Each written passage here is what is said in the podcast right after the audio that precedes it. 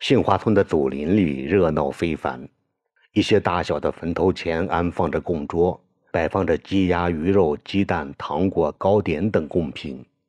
坟冢间青烟缭绕，飘散在寒冷的冬日暮色里，时不时的就有成串的鞭炮炸响，炸飞的纸屑散布在荒冢枯草上。新年的喜气已经照在了人们的脸上。眉梢间都挂有一抹盈盈的笑意，娃崽子们窜上跑下的，出没在密集的坟冢间，焚烧着用百元大票自制出来的冥币，并给属于自家一族的坟头上压着坟头纸。弄完了这些，他们还要忙活着点纸点边，大人们则要忙着奠酒拜祭，带着自家崽子作揖磕头。闲暇之余。他们就三五成堆，俩人一伙的凑在一起，撇开了往年习惯于对祖先神奇事迹的讲述，而是津津有味地谈论着村中刚刚发生的两件事情：一是晚生的被逮，二是劳动和秋分的回家探亲。两件事很自然地比较在一起，又凭空添出一些感慨来，既有对自家崽子老实本分的得意和自诩。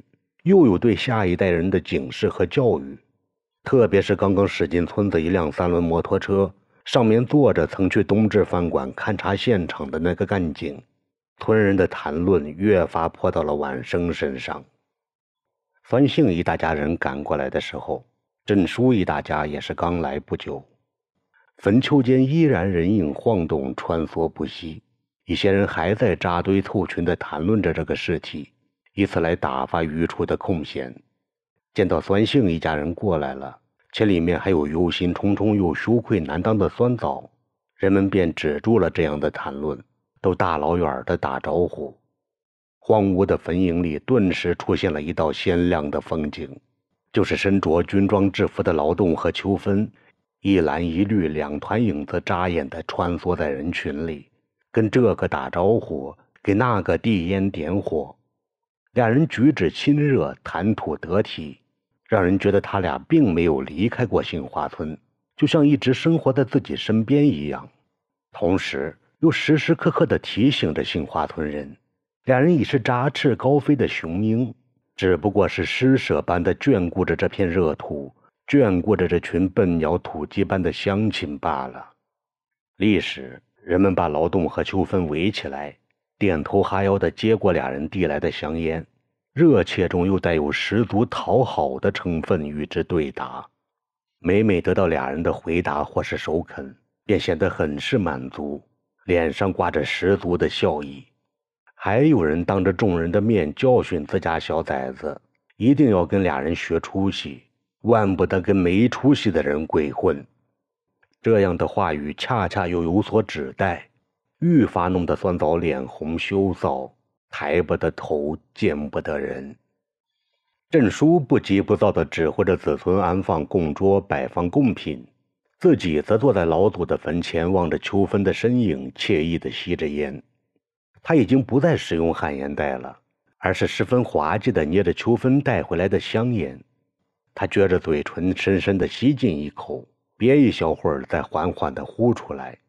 这样的吸法。虽然一点儿也浪费不了，香烟里产生的烟油能全部被肺截留，但香烟燃烧速度也很快，一小会儿便燃到了根部。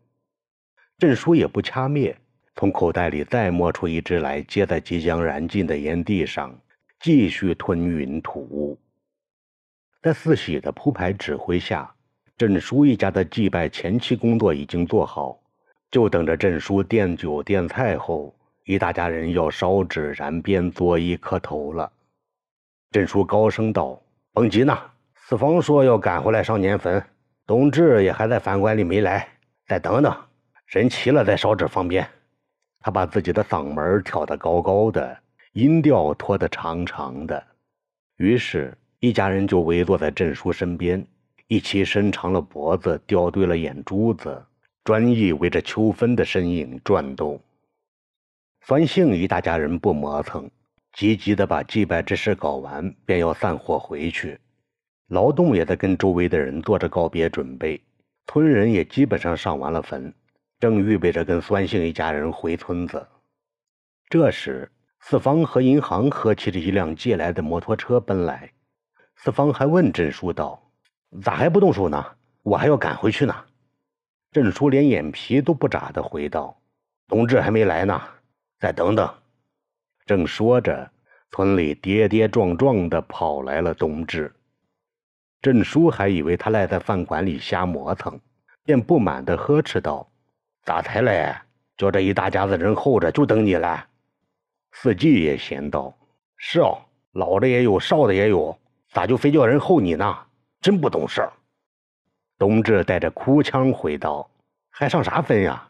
咱的饭店叫公安给封了呢，还要罚款，得五千元呢。公安的人还在饭馆里候着，正等咱拿钱呢。你说咱咋办吧？”四季吓得一哆嗦，手中的烧纸散落在地上，恰又被一阵旋风旋起。刮得到处都是，他瞪着铜钱一般的眼珠子，急问道：“咋给封了？凭啥呀？咱又没做违法的事体，他凭啥罚咱的款？凭啥呀？”冬至哭丧着脸回道：“凭啥？就凭咱家的饭馆里放过黄袋子呗。”郑叔问：“是谁使的坏哦？咋敢把这事捅出去了呢？要是叫咱查了出来，非要他好看不可。”四季惊疑道：“是霸王吗？”肯定是这个狗崽子，要不是我敢把脑壳拧下来当尿壶使呢。冬至回道：“不知呢，说是咱的案子破了，彩电和录像机也查获了，因咱放过黄袋子，彩电和录像机也叫公安给没收了，外带封店罚款。”郑叔又急又气的怨道：“小祖宗，你还干过啥犯法的事哦？咱老李家啥时出过这样的洋相哦？”冬至比他还气还急，哑着声回道：“哎呀，在这儿磨牙有啥用哦？快想想法子，怎样应对公安的人吧。他们还在候着数钱呢。说今儿拿不到罚款，明儿就加倍罚。”刚刚还是洋洋自得、喜气四溢的一大家子人，被冬至这么一搅和，立时变得愁云惨雾起来，一个个抱了头蹲在老祖的坟前。想法没法要辙无辙，把店面查封了，不等于断了冬至的路吗？还要罚五千块，那可是相当于一大家人近一年的收入呀。这时，秋芬跟要走的村人打过了招呼，疾步走过来，他问道：“爹，咱也赶快烧纸放鞭吧，天也就黑了呢。”司机沮丧地回道：“还咋放鞭？”冬至的店也封了，机子也没收了，还要罚款呢。咱老祖躺在地下就知道享清福，也不知保佑自家子孙，还上这个坟有啥用啊？郑叔瞪他道：“咋讲话呢？都是一大把年纪的人了，怎么胡说八道的呢？”听冬至嘟嘟囔囔的把封店的事重又讲说了一遍，秋芬想了半晌才道：“我看咱还是赶快找人问问。对了。”就去求凤婶子，让她帮咱求情。机子咱不能要了，能少罚点更好，好歹别把店给封了。一家人立时有了主心骨，连连说道：“对了对了，咱都叫事给急糊涂了，咋就没想出这么一招呢？”此时，四季也有主意了，他叫郑叔带着家人去饭馆里候着，央求公安的人千万别急。自己拽上秋芬就朝凤家跑去。郑叔扎煞着两手道：“坟还没上呢，这可咋办呀？”四季边跑边回道：“到底是活人的事要紧，还是死人的事要紧啊？活人的事都没办好，还上啥坟哦？先顾了活人再讲吧。”四喜也催郑叔道：“这叫啥事嘛？爹，你赶快去吧，这有我呢，耽误不了上坟的。”郑叔无奈的叹道。这叫啥事嘛？上年坟是多大的事儿啊？咋就稀里糊涂的糊弄了呢？真是家门不幸要出逆子呢！说归说，脚下也不敢停留。